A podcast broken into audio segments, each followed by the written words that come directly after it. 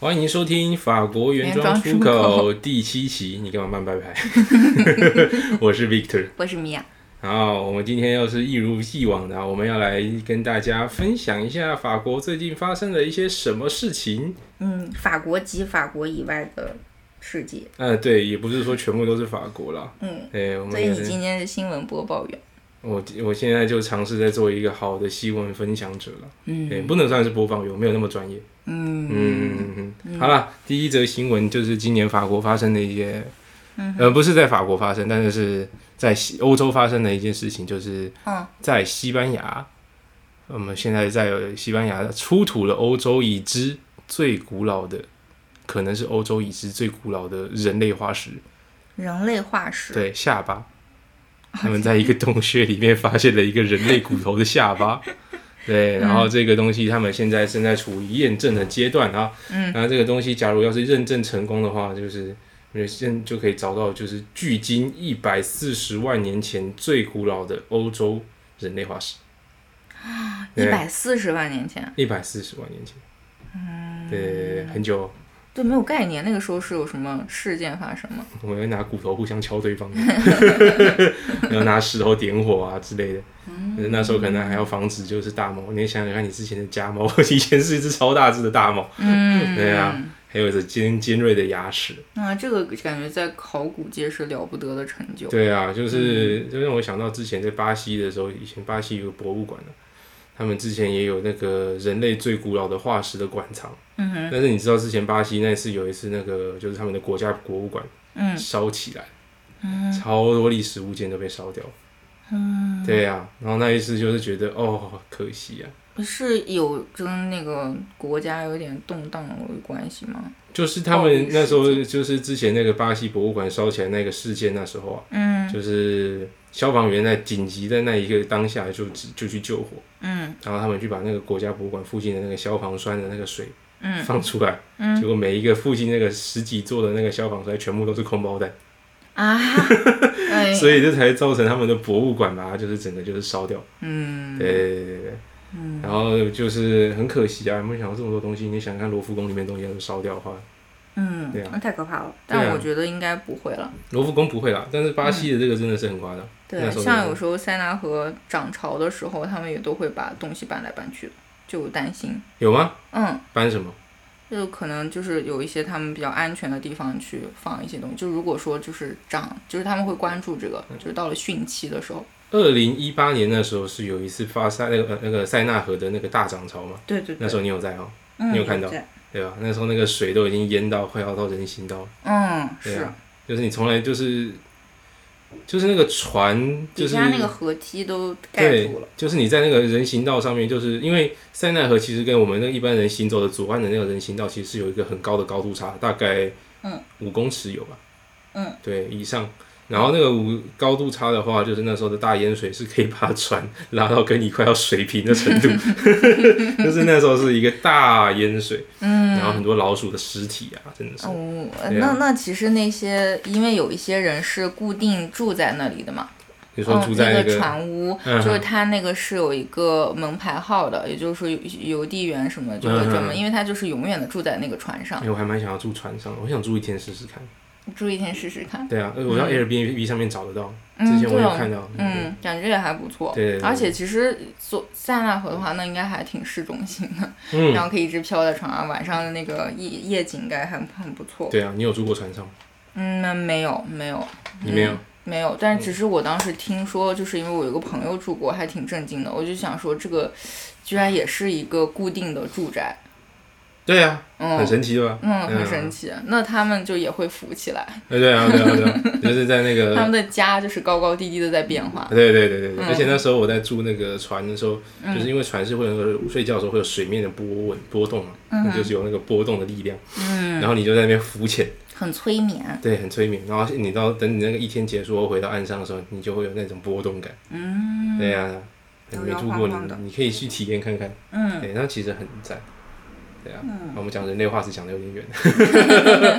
最后 还是硬把有有人类化石扯回了巴黎。对对对对对，人类化石就是可以讲这么的多的东西啊嗯啊。然后我们讲第二个新闻，就是我们都知道了，那嗯个消防员的舞会，对，国庆日的前一天和国庆日当天，嗯十三、十四号，你们都知道嘛？七月十四号是那个国庆日，对对对，我们才刚刚度过，对嗯，法国的生日，然后很神奇的是，他们这次没有放错国旗，然后马也没有跌倒。对啊，摩托车也没有撞，对啊，没有这次没有没有类似那样子的新这闻，很不正常 啊！对，就是法国人已经不是法国人了，我们之前还讨论过哪一天法国人的这种有时候会出出出包的这种情况，会不会哪一天就把一座核电厂给炸掉？对啊，百法国这边就是嗯百分之多少？五十几座核电厂，我记得。嗯，对反正基很多本上这些都是在有用核电，对对这基本上对对平时的电啊这些，对对，对因为法国核电是主要输出，所以他们那个主核减核的那种政策啊，嗯对，就不容易推行。对，嗯万一万一就是没控制好，因为因为感觉法国真的是一个容错率很高的国 家，啊，对啊，对啊，嗯对啊，对啊有时候那个就是有时候你跟老板做事情的时候，有时候其实，嗯， 就是事情做错了，然后你老板就看到你有错误，他就给你呵呵两声，嗯拿去改就好。对，反正就他也不是会错，对，不是那么需要就是兢兢业业、很紧绷、很紧嗯绷的那个谨慎的状态那，种，对，就是改好就好了。嗯，对对对对，这个消防员舞会还还是挺不错的，嗯哼，嗯，那时候消防员舞会啊，就是。可以啊，没看到那个，没看到消防员哥哥跳舞。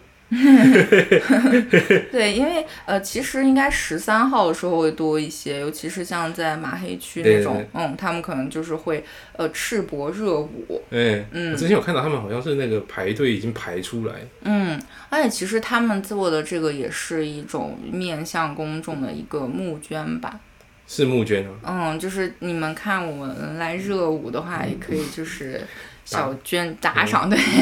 我们明年的哑给铃点赏金就靠各位捐赠。对对对对。对嗯，就是平时练出来的肌肉，就在这一刻派上用场，出来卖肉。对对，就是你们看到这些肌肉都是你们捐赠和国家照顾的。嗯，对，一八应该是一八年那一次吧，嗯就是我记得应该是七月十四号是国庆嘛，嗯然后所以消防员哥哥们才刚刚热舞完，然后十五号就是世界杯，哎是世界杯吧，应该是世界杯吧，是今年的世界杯开踢了吗？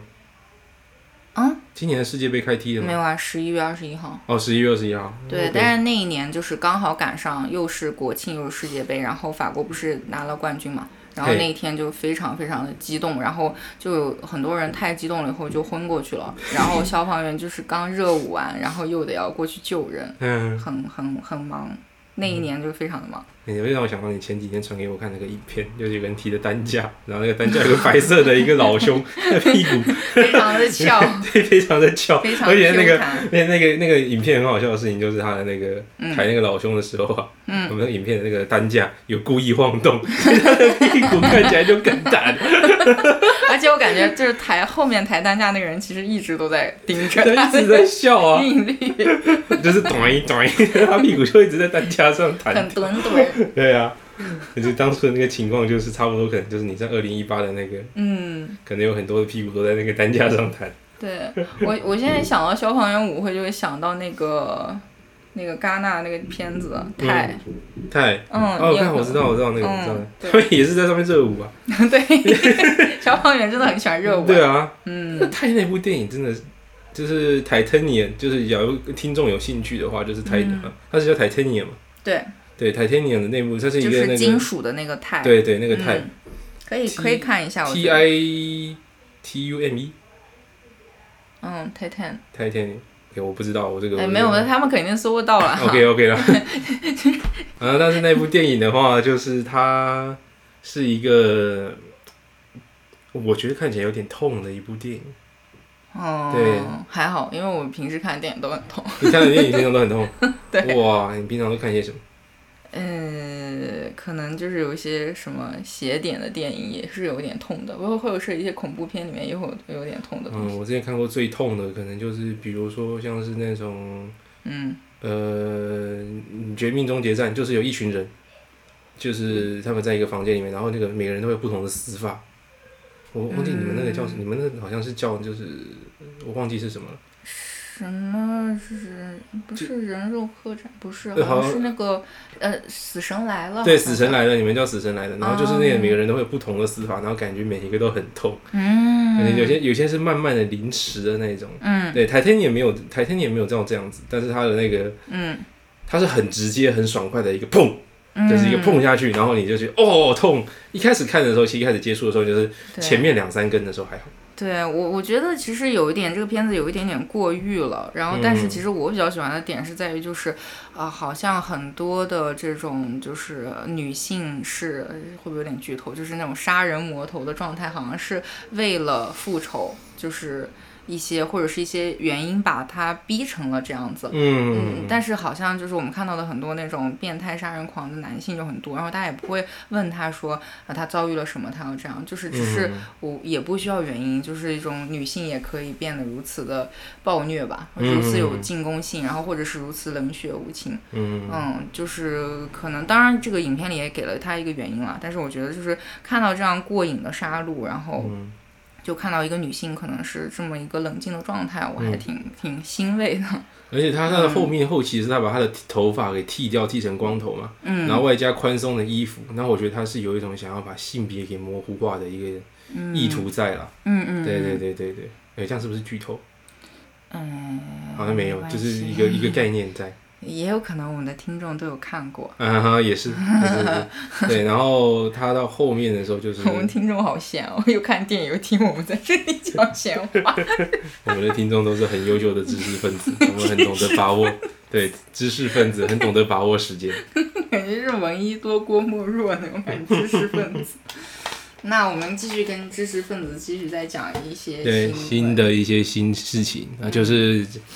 嗯，最近下一则新闻就是 Uber 和马克龙之间有一个秘密协议啊，嗯哼，对他们就认为马克龙之前在当经济部长那时候，嗯，马克龙，那我翻译一下，哦，马克龙，OK，你们那边讲马克龙，对，然后我们的马总统，我们姓马，我 们的马克龙法，国的马总统，嗯，对，你们新疆不是也很多姓马的？新疆还好，宁夏比较多宁，夏比较多。OK，、然嗯后我们的马总统嘛，他那个在当经济部长的时候，他被那个一些那个国会议员嗯哼，就是指控说，他那时候有开了一些特殊的那些福利条款给 Uber，嗯让 Uber 可以很快的成功的占领法国的市场，嗯哼，所以才会导致现在就是法国的 Uber 啊，嗯到处都有。嗯，对对对，所以他们就很担心啊，Uber 这个这个行业，就而且是外国人的行业，嗯抢占本土的计程车计程车那个生意，那马克宏要怎么对这种失业率进行负责？嗯，那你说我们这样子的话，他又没有给我们赞助费，然后我们就在这里一直念他的那个 Uber 吗品牌的名字，我们应该给他逼掉，比如说 Bieber， ？Uber，变成了或是这样的，我们可以这样做一件事 Justin Bieber ，Uber 快来赞助我们， 赞助我们。但但是那 Uber 好像我们讲的这个也不是什么好消息，或者 说，没有，对啊，这个这个东西有点不一样，这个有点不一样。然后先听先听我把这个讲完，然后就是那个。就认为那个马克宏和 Uber 之间有那个嘛，就是秘密条款，让 Uber 可以跟进来进来市场。但是因为这个他们所说的这个秘密条款，就是他们之间争执了很久嘛。然后隔天马克宏自己有亲自出来讲，他说因为这样的事情，他因为这个 Uber 的这一个事情，他觉得这是为国家做的一件正确的事情，嗯，所所以以他这个是真实的，有这签是过，真的有，真的有。嗯，那他说：“他说嗯这个东西他不认为是一种秘密的那种嗯福利条款，他说这是一个为了国家的一个那个福利啊，嗯来做了一个很好的一个那个对他想要这经样，济促进。对对对，而且他可能想要达到就是让让让 Uber 很 easy 的，就是进到这边就法国的市场以后，引起来一种良性的竞争吧。对，而且他说，嗯因为这因为这个东西，他现在他现在已经创造了一万多个新的那种就业岗就位嗯就业秩序，就就业那个职位啦。对对对但是说到 Uber，我真的很生气啊，因为其实我没有用过它，然后我当时好像在注册 Uber Eats 的时候，好像就没有注册成功还是之类的。然后等到后来我想要再下这个软件再用的时候，应该是用我的手机号还是之类的，然后他就告诉我说我我被禁了，就是我这个、啊嗯对我这个账号是有什么问题，然后就直接禁了我。你其是实我从来没有用过，你是什么时候开始用这个他的 app？很早，然后到后面我就没有再用这个了哦。因后为来我我就用 Bolt 之类的。嗯哦，了解了解。我之前用 Uber 的时候也是有一样的情况，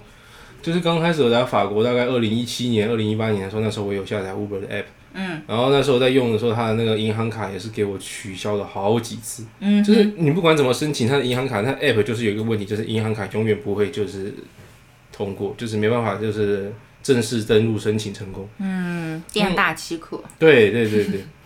然后就是会让这个东西变得非常的复杂，所以那时候我有一段时间就很排斥使用 Uber，、而且嗯加上它也也是有比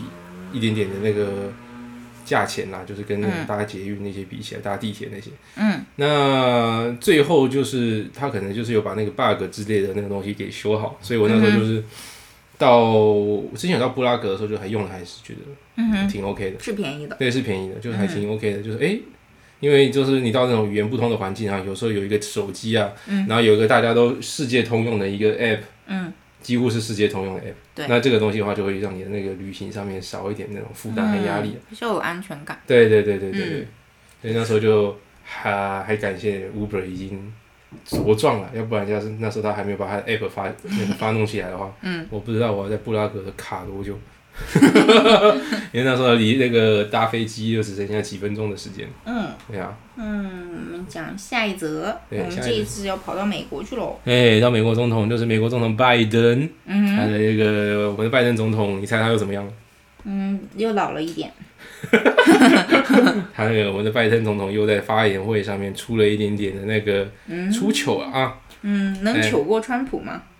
哎，糗不过川普了，这就是因为他川普的形象和那个嗯拜登不一样，因为川普他本来就是一个发言自走炮，嗯 对，但是拜登他就是那种传统的那种保守政治人物，就是看起来中规中矩、乖乖的那种，对，所以他只要一有出错、一点小瑕疵，就会被媒体大肆报道。嗯，放啊大，对对对对，然后这一次他在那个报，就是在对全国民众发言的时候呢，他这一嗯次就、就是假如说就是会有提词机在每一个政治人物在发言前面，可能他的就有提词机在前面，让那个可以更好的就是促进发言嘛。嗯那提词机上面有时候会有一些暗示性的一些指示，嗯，比如说这一句念两遍， 哦或者是这一句，要说他这个地方就说大瓜哈，嗯我们美国会 great again，比如说像这样子的东西，嗯然后他就他就在提词说，所以我要向全国人民讲大瓜哈，美国 会 great again，然后哦他讲了大括号，但他把大瓜哈讲出来，哦然后就是他像是第二句嘛，就是说他有重复的那个，就是他说美国呃就是美国人民，我们永远政府和美国人民是站在一条心上的。然后那个提词机上面有写这一句附送第二遍，然后他就想说我们美国美国政府永远和美国人民站在一起。这一句附送第二遍，我们 美国政 府永远和人民第二遍站在一起， 对，你觉得很可爱啊？ 有点可爱，有点对可啊爱，他可能已经就是有点呆掉 了。他他是他现在是美国历史上最老的总统，因为他七十九岁了，嗯，对是啊哦，年纪有点对啊，大，年纪挺大的。嗯，有点心酸啊。那像上一次他还有一次就是他在骑脚踏车的时候啊，嗯就是在那个路上骑一骑的时候，他停下来要转弯的时候，嗯然后转弯他脚放下来的那一瞬间，然后他就很自然的往左倒，然后他就摔倒在脚踏车上。嗯哼，嗯，那但是但是你这个这句看起来是一个很就是你没有亲自看到，会觉得这是一个可能就是有什么地不稳啊、地不平啊，嗯或是一些意外，但是那个地是很平的，嗯可能就是看起来就是它就是这样子骑着骑着骑着，然后这样子停下来，那你就哦，非常的自然、这很流畅的就跌倒，哦，对他对他对肢体的那个已经不太协对，有调，点不太协调了。对对对对很辛苦啊。对对对对，而且总统的工作是真的，你看那个奥巴马嗯当了八年，他从黑头发直接当成白头发，嗯，那自己有多消耗。嗯哼，对啊，人家拿一个我们现在顶一个七十九岁的爷爷上去当美国总统，在那边，嗯，还好马克龙还年轻，还可以哎再扛一扛。对，马克龙在快要四十岁了，还可以再撑一段时间。嗯，对啊，没错他也就是剩下，他也就是最后一个任期了。对哦，对啊，他五年嘛，就是这现在是最后五年、哦。我们跟大家讲，法国的总统制是不是五年五年的？嗯，对。那对其实就是你这个五年以后，你还可以再参加下一轮竞选，然后如果你再去就是竞选成功的话，你就是最最后的五年。所以就是说，一个总统他最多任期十年。对对对对对对。啊，天哪，那下一个就是勒庞了，怎么办？呃，法国马马克宏他可以推出自己的竞选代表了。嗯对，假如他这五年接下来五年也做得好的话，推出小小马，对啊，小小马就是马克龙的小小马。 然后他好像好像这个这边的选举制度啊，就是假如他这推出来小小马选上了，然后然五后他就年被垂帘听政。对，五年不是垂帘听政，那五年后他又可以，假如说他们的政党没有人了，小小马就是不太行的话，嗯，他好像又可以再选。哦，对对对对对，我记得好像是这样子，他们的总统制度。没关系，反正我们这个节目最主要就是乱讲，我们想讲什么就讲什么。哎、 基基础的科普知识上是这样子啦。对我们最主要就是把我们的听众逼疯，然后来就必须要 follow 我们或者是关注我们来 diss 我们，就是气死他们说这也不对那也 不对，不是说是知很着急识，不是说是知识台 吗？伪知识台对伪知识台我们这里讲的你们都不要信，啊每一个 都哎，也不是这样啦，就是 可以信一半啊，可以信，对将信将疑，嗯。对， 对，带着怀疑的目的去进。我们其实就是要培养我们听众的那种反思的能力，打破固有的常识，就不要接受那种填鸭式的教育。嗯，啊，一定要打破，一定要质疑。对。对对对对对对对。嗯，要产生思你辨的你这讲种。到将信将疑，就让我想到你们之前有个梗图啊，就是江泽民在看地图的将信将疑。 然后就看那个地图，呃，然后拿这个眼镜，然后就看，然后下面就写着“将信将疑那我们我们公司西班牙那个西班牙分公司有一个人，就其实我们有一个总群嘛，然后西班牙分公司有一个人，我发现他叫江泽民，就是字儿字儿不一样。然后我其实没有看总群了，他是有一次无意中好像发错了一一个消息发到总群里了，然后我就注意到了这个人，然后我点开他的头像，就虽然我跟他完完全没有任何工作交集，但我特别想认识他，我想说天呐，好有才！为什么就就是起这个名字？然后你你人生有什么困扰吗？我就好想跟他沟通呀。”，真他的是是拼音的江泽民，还是说，嗯就是泽，应该是那个沼泽的泽，明是那个金字旁，然后一个名字的名，铭记的铭。那是不是已经快一样了？对，就差不多啊，很像， 很像。天呐，真的叫江泽民啊！我跟江泽民是同事啊，怎么会这样？嗯那你最后有认识他吗？没有，不太好意思啊。啊我觉得他应该就会很觉得很莫名其妙， 然后可能会汇报给 HR 说我在这里性骚扰他。来这边认识的国家领导， 他也在搞物流，我现在对江泽民的印象是，就他很喜欢穿高腰裤，哎，真的吗？嗯，就还挺可爱的。我对哦江泽民的印象不是到太深，你们可以，你他他对你印象中最深刻的点是什么？就高腰 裤，震惊！天哪，我就们像就像我马哎感觉我们两个永远上不了小宇 宙。那我就是，其实我觉得他非常的那个，就是爱国爱，就是爱国爱民，然后就非常的有那个政绩啊，而且并且就是，其实在他之后，这个高腰裤的潮流也慢慢的建建立，然后大家就有复古的这样一个概念，所以我觉得就是对对嗯对时尚教父江泽民， Zara 有一 Zara 有一一波高腰裤潮 了，因为我就很喜欢高腰裤，嗯，OK，嗯，对，所以我是可以说是江泽还有那民个粉丝很了，很很潮的眼镜，很潮的眼睛，对啊哦，对时，尚茶搭配色的那对种，茶色对的呀大，那个那个黑很框时眼尚，镜，现年在轻人都在模仿啊，啊，对啊，对现啊在超时对啊尚。对啊对啊对啊，天呐，时尚教父，根本就一个江泽民 DJ 啊， 对啊，尤其是在看地图的时候更像 DJ，完完了，呃没有，我们是很崇敬，哦我们是对崇敬的我们很崇敬， 我们我传们东西。这这伟大的人。对然后哎对我对们对我们笑，只是就是因为他让我们生活变得很开心，就是就是一个很好的学习榜样， 这样编不下去，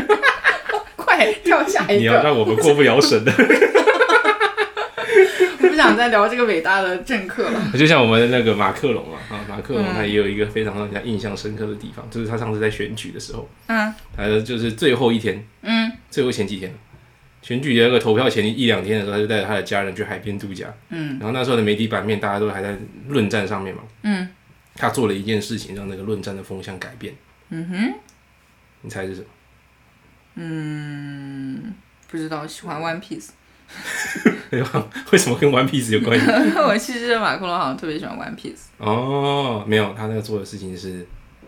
他他露出他那过剩的体毛， 哦，对对对对对对，那个也是，就好多人都在，然后就说好像是 P 的还是怎样，就是想要展现他的男性雄风吧。然后就说他那个就是，然后他们就找了很多就是那种小小的微露衬衣的，然后就说他那个嗯、呃密度根本不像他展现的那样子充满男性雄风。嗯，嗯，然后也有些人会觉得这样其实不是很得体，我那时候看到的时候就说，哇， 他是他是只泰迪嗯而且熊我吗，觉得，对，而且我觉得就是有点搞笑的是，嗯，他好像在通过这种方式来告诉法兰西说，你们需要的是一个非常有男性力量的那种，因为他当时要打的是勒庞嘛。那勒庞作为一个女性的话，然后就会让人觉得，就是如果在女性主义角度来看的话，有点奇怪，就觉得，嗯，就是不要去强调你过多的这种男性体征，就是你们两个就是在竞争，你不要在这里说什么女女女，然后他就好像是想要让大家质疑说，嗯，你看，就是选男人，因为选一个女人当领导人的话就会有问题，那那种我觉得吧感觉像人像是因为胸毛是一件很好讨论的一个话题。也有可能，对他就因为只是啊想吵起对来。对对，他就只是想要炒一个，就是你看你想想看嘛，胸毛这种东西， 他就是他已经就是那时候他露出来的样子，就是他根本就是活是活生生的总统泰迪熊。嗯，哦我我没有办法对往那个可爱的角度去想，那我就觉得是胸毛看起来有点。对，他就我是，他以前是可爱的，然后眼睛蓝蓝的，然后我就想说，对我想说嗯他那时候露出胸毛那一刻，我觉得，哎呦，那时候我有就去特别去查了他以前的其他的，哎，我还特别去查了个照片，你对他胸毛很感兴趣。不是我去查他以前去海边度假的照片，嗯，那个就看起来就是对啊，他就你的反应跟很多人一样，就大嗯家就觉得就是，他哎，这这是假的吧？嗯对啊对啊，他是可能涂了一些什么那是胸毛增长液。他把他的胸宠物狗塞在他的胸口， 宠物狗刚刚趴过那对 里，对对对对对，然后宠物狗的毛剃掉，粘在那边炒个新闻版面，嗯，对啊，好啦，下一则新闻嗯，就是哎，很有始有终哎。很有有始有终，对啊，嗯，又回到来，让我们再来聚焦西班牙。对，又回到欧洲，嗯然后西班牙最近就是又出呃那个出现了一些有趣的事情，嗯哼，对，但有趣的事情也相对里面有阴就有阳就有阴啦哈。他这个， 他这个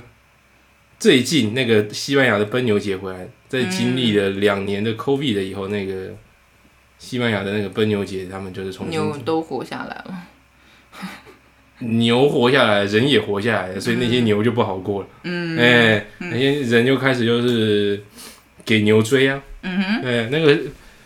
奔牛节的话，就是在嗯这这个七月九号啊，这星期六在西班牙的那个潘普洛纳这个地方就是举办。然后这个奔牛节就是很有意思的地方，就是那些人他们会在特定的跑道上面，嗯还有就是就是给那些牛追，啊对，然后它可以就是躲闪爬，他可以爬就到是一爬个地墙又躲闪，啊，那你要这样说，对对，应应该是这个是起起始于那个，其实牛没有什么受伤害啊，好像我记得，那可能跟我其实想的那个那个在奔牛的过程没有，但是等到他们把牛就是因为牛会一直跑嘛，嗯体他力们耗尽啊，他们那个路是引导到斗牛场里面的，啊，对，所还以是这样子啊，对对对对，等到到斗牛场里面以后，那些人就会用一些表演的方式，慢慢的把那个牛给耗死。嗯，对，所以其实就是，对，你只能用尊重传统艺术的那个，嗯，对啊，因为在这个奔牛节的过程啊，嗯，也有有也有一些人在因为这就个崩死了，不是奔死，是奔被牛撞掉对，嗯蛋蛋。奔奔奔伤了，奔到受伤了。嗯，呃，他是有两个人被牛角给嘟伤，然后有四个人就是被都伤。 牛角嘟到你啊。我我已经不知道要怎么翻译了，就是被牛角撞撞到嘛。嗯对，被牛角那个尖尖的地方嘟到，就是撞到。嗯，对，他好就被那个牛角给嘟伤，然后两个人就是就从就是这样子，然后还有四个人就是被就是因为奔牛节啊，因为那只牛跑得真的是超快，嗯，而且不是只有一只，是七八只牛在后面追你吧，嗯，你就看到人不管怎么奋力再跑，你都跑不赢四只脚的动物，嗯，即使它是牛，会被嘟到。对，会被嘟到，然后他们就有些人就直接被牛踩过去，嗯，我天哪，那他也对自己太过自信了吧？对啊，嗯，就是觉得那时候就觉得奔牛节这个活动啊，就是好玩归好玩，就是很像玩云霄飞车，但是你要承担一点风险在里面，就比如说你的安全卡榫没有锁紧，嗯 还是有点危险。对啊，有点危险。嗯，然后我就想起来说，好像是对，因为我看过有一个电影，这个也挺推荐大家看的，就是嗯，让雷诺老老了一点的时候演的一个电影，叫《普罗旺斯的夏天》，就嗯是讲那种亲情挂的这些电影吧。嗯嗯嗯嗯，就是一种一家人互相理解那种，然后它有有一些，呃，普罗旺斯那边夏天的风情，嗯嗯，然后它那里面也有讲，就是也有奔牛节，嗯，我记得，所以可能也因为是，他有去里面跑嘛，哦，他没有了，他没有了，他为什么不跑？那他是一个老爷爷，就是奔牛节那些都是一些年轻哦小他伙是子，看啊年轻小伙子跑，呃，他孙女儿看然，后看他孙女 OK，那他孙女有跑吗？他孙女儿没跑啊，他孙女儿就是在那里结识了一个很会奔牛的小伙子，嗯，反正大会家可会以奔去牛的看看。男 孩都是很吸引人的。牛说你当我是工具牛啊，你为了展现男性魅力，害我跑那么惨，哇，一定要毒爆你！抱 你。那其实我觉得西班牙有很多这样挺有意思的节日啊，嗯嗯嗯嗯就你有听说过西班牙的西红柿节吗？没有没有，那是什么？嗯，那个就是在每年的大概八月最后一个星期三，那今年的话也就是到八月三十一号了。然后这一年的话，然后都会在一个呃，就是西班牙的一个小镇子叫做布尼奥尔镇，然后就是全世界的游客都会聚集在这里，有时候可能会有多达三百多人，然后用一百多吨的西红柿就当做武器开战，然后大家就是全部躺在柿子里，然后你就感觉就是全都是血红的状态，然后大家就和在柿子泥里，嗯，就是这嗯这个是最开始的时候是大概在一九四五年的时候，当时好像是当地有一个乐队，然后就是可能走过街道，然后就喇叭声很响，然后其中有一个人还就是仰起头来在那里吹喇叭，然后就可能弄一些噪音吧，然后有一些年轻人就觉得想拿那个西红柿砸他们，看能不能堵住那个喇叭，能不能正好砸进那个喇叭的桶桶里，嗯然后就开玩笑这种，然后他们就砸了砸了几次，发现哎好愉快啊，就那个柿子爆破的，然后其实也不会伤到人，然后就其实可能砸与被砸的人都还蛮开心的，然后他们说哎那我们明年再来啊，然后结果就慢慢的延续下来，然后它也变成了一个非常有名的一个狂欢节，哦，嗯。是他们拿拿那个西红柿这样互相砸，是不是？对，互相开战。然后这个也是，其实我是哦感也觉是跟泼看，水节有点像，嗯，有点像，对对，只不但过是它它是用装在西红装柿，在那个西红柿里面的泼水节。嗯，嗯那感觉还香香的，就是西红柿还是挺好闻的。哎，对啊，对啊，对啊，这个我是也是看一个电影知道这个节日的，嗯，叫做《Let's Talk About Kevin》，呃，让我们来谈一谈凯文。凯文喜欢丢番茄，那、不是，就是也是讲一对父母嘛，就是那个，嗯，就是他，哎，我觉得，我觉得你肯定知道是是是那个谁演的，啊嗯，嗯，是那个 Dear 的 Spondon，就是哦，演过是演那个《纳尼亚传奇》的那个女巫的那个角色的那个人演嗯、的，对对对 OK 然后这个她是演的妈妈，然后这个约翰赖利，这个其实他演过蛮多的，也是一个挺有名的演员。嗯嗯嗯嗯，他演的是爸爸凯文怎么了？你们的翻译叫对凯文怎么了凯文，怎么了？好？OK，嗯，然后凯文去丢番茄了，然后凯文的饰演者就是那个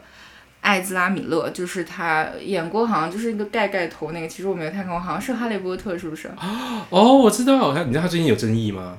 我不知因为道。他是他是也有演盖子，他是那个就是演那个精神状况有点不太好的那个锅盖头的那个嘛。哦，对啊，然后他因为他也是有演闪电侠，在嗯，美国剧子里面的那个闪电侠。然后我记得他好像最近因为一些就是酒后的一些暴力事件被哦嗯有一些争议在这上面。如果我没搞错人的话，他有一些啊他反正我最早期看的一个是他演的这个，还有就是他跟那个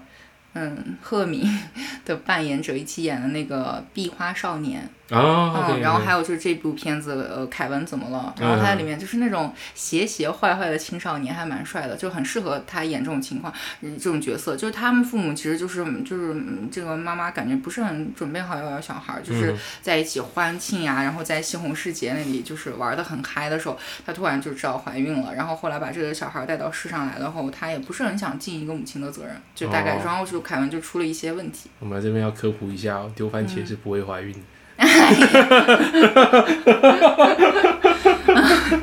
这个我觉得听众应该也知道，要不然西红柿节会发生怎么样的一个人口暴增的大状态？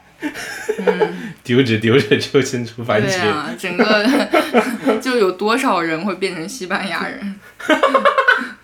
天啊，西班牙人口暴增啊，在每年的八月最后一个星期三。嗯，反正我感觉西班牙就是让人很过瘾，嗯，充满神秘力的一个节日，嗯，对，就是感觉什么东西都可以无节制的狂欢，那种感觉还挺好的。嗯嗯嗯，对啊，嗯嗯西班牙真的是一个很赞的地方，嗯对啊，可惜可惜你不太晒阳光，不然我还其实挺喜欢去那个西班牙这边，就是嗯，做那个阳光的那个度假对，，其实我感觉好像没有太去过海滩那边，就是对啊有去巴塞罗那和那个你要是去西班牙的话，啊应该会比较想去有就是比较就是可以逛一些室内布展之类的那种地方吧。那其实有海也可以，就是比如说五月份的布列塔尼，我就很 OK，就只是、啊其实就是只要只要就季节的话，就是你就七八月让我去再冷的地方，我还是觉得会晒爆。嗯嗯，所以就是比如说五月啊什么，或者是九月底什么的，去哪里我觉得都很舒服。嗯嗯，就是条件就是太阳不能就是灼烧的那个太阳、嗯对太大热度。对，就其实我自己的肤感就是有人在拿火烧我，或者是把我嗯放开水里煮，你脸皮比较薄，对，面子很薄的，面子很薄，啊，对，嗯是个面包人。对啊，那这个 你有什么想讲？没有想讲的话，我们可以放过听 众。没有啊，我想说我的话就是我还蛮喜欢那种灼烧的那个感觉。嗯，对啊，我之前就是有去那个南法，就是那个阿加西，哎不是那那个是科西嘉岛。嗯，呃，阿加西欧的话，就是它那个地方，就是因为中地中海嘛，位处地中海快要正中间，嗯然后地方的阳光就几乎是跟直射差不多。然后在那个地方就是晒太阳，就是觉得哦，被辐射烤干的感觉很赞。嗯，对啊，就是觉得小心皮肤啊癌。哎，一年晒那一次，我觉得也就还好。嗯，对啊，我还比较担心骨质疏松。那你在巴黎没什么太阳，那倒不会吧？ 我不知道。就嗯，就是其实我们的钙质这些，然嗯后就是正常的外面的紫外线已经够了。就是其实是吗？反正就是对皮肤伤害最大的，基本上就是这个紫外线了。是紫外线会促进维他命 D 造成钙质合成，还是怎么样？对，就是其实如果嗯你完全不晒太阳，你狂喝牛奶也没有什么用，或者是狂补钙也没有什么用。所以一定要晒太阳。就可以适当的晒吧，嗯就是适当地你像你像就是那种全部脱光，像欧洲人全部脱光，然后在那里就是晒到就是五六个小时，那个那个肯定，嗯所以你看他们就是那些很经常晒的人，他们那个皮肤非常的糟糕，对啊，他老们化的得皮肤非常严是重就是呃嗯垂直的在皱皱褶的那种，嗯、对对对对，就是感觉他们已经晒到有点成为干了，嗯，反正我是觉得，如果我是一个可以晒太阳的人的话，我也会选择不要，不要是吧？就不想我不想一下老成那个样，就是太皱了，我 真会不的很会可是怕。人人种的基因上面？不是不，是，我觉得不是这样子你。有亚洲人也是这样，你也看到了亚洲人，亚洲人如果就是那种暴晒的话，也是也是会这样啊。就是比如说农村人口的这样子，你有看到的也是这样子。嗯，你你也想说是以反正以就是务很农有为名的那个卡车司机的图，你有看过吗？就是有一个卡车司机，因为他常年就是坐在那边那一侧，然后走的路线也一样，然后在那一侧是一直晒太阳，然后他两边脸就不一样，啊有一边脸就整个垮掉，然后全是皱纹，然后另一边脸就看起来还好。就是因为紫外线阳光是非常非常加速老化的，就皮肤不是有一个弹力支撑的嘛，它嗯是无无限的一直在破坏那个，嗯，所以就其哦实经常晒太阳的人，那他可能对同龄人来来说，就是会嗯看起来老一些，皱巴一些。那我是不是要改观呢？反正就是晒太阳这件事情，你可以享受它，但是其实说到底，其实没有什么太好了。就是至少对于我觉得对健康好，但是只是对那个容貌，就是美容这方面来讲，可能不太好。嗯嗯，就看你要选哪个了嘛。就是就开心享乐，然后健康也没有关系啊。我觉得可以适量的晒啦，对吧？可能他们是真的就是假期的时反正候，我觉得我每天上下班路上的那就是五分钟、十分钟已经足以了，就是不能再晒了，太可怕了。哦，因为再再晒就对你的皮肤就本身就就会不好了。嗯嗯，我是平常就是去买午餐的时候，就是在公司午餐的时候，嗯就出去外面买的时候会经过，一定会有经过晒到太阳的区域嘛。嗯，那个地方的话，我就是给它偶尔晒一下，就这样子而已。最近就是这样，不然一般来讲我也不会，我宁可待在 家里面。我其实蛮懒的，立刻倒戈。对我会晒太阳的情况，其实就是大概是出去玩的时候，去海边嗯，。关键你可以变成一个皱巴巴的快乐老人啊，对不对？你看那些老人，他们超快乐。假如我今天住在海边的话，嗯就像是你刚才讲的布列塔尼的海边，或者是南法的那种海水，很蓝的，那种蓝的跟宝石一样的那种海边嗯，布列塔尼也是蓝的，蓝的是吗？嗯。 OK，好，那个誓死维护我的布列塔尼。好， 那这样子的话，我应该就会只要有太阳就会出去外面晒，嗯，对，那我就会老得很快，对。对但是你很快乐，快乐开心的皱 巴巴的老头儿。对我很快，嗯，这很重要。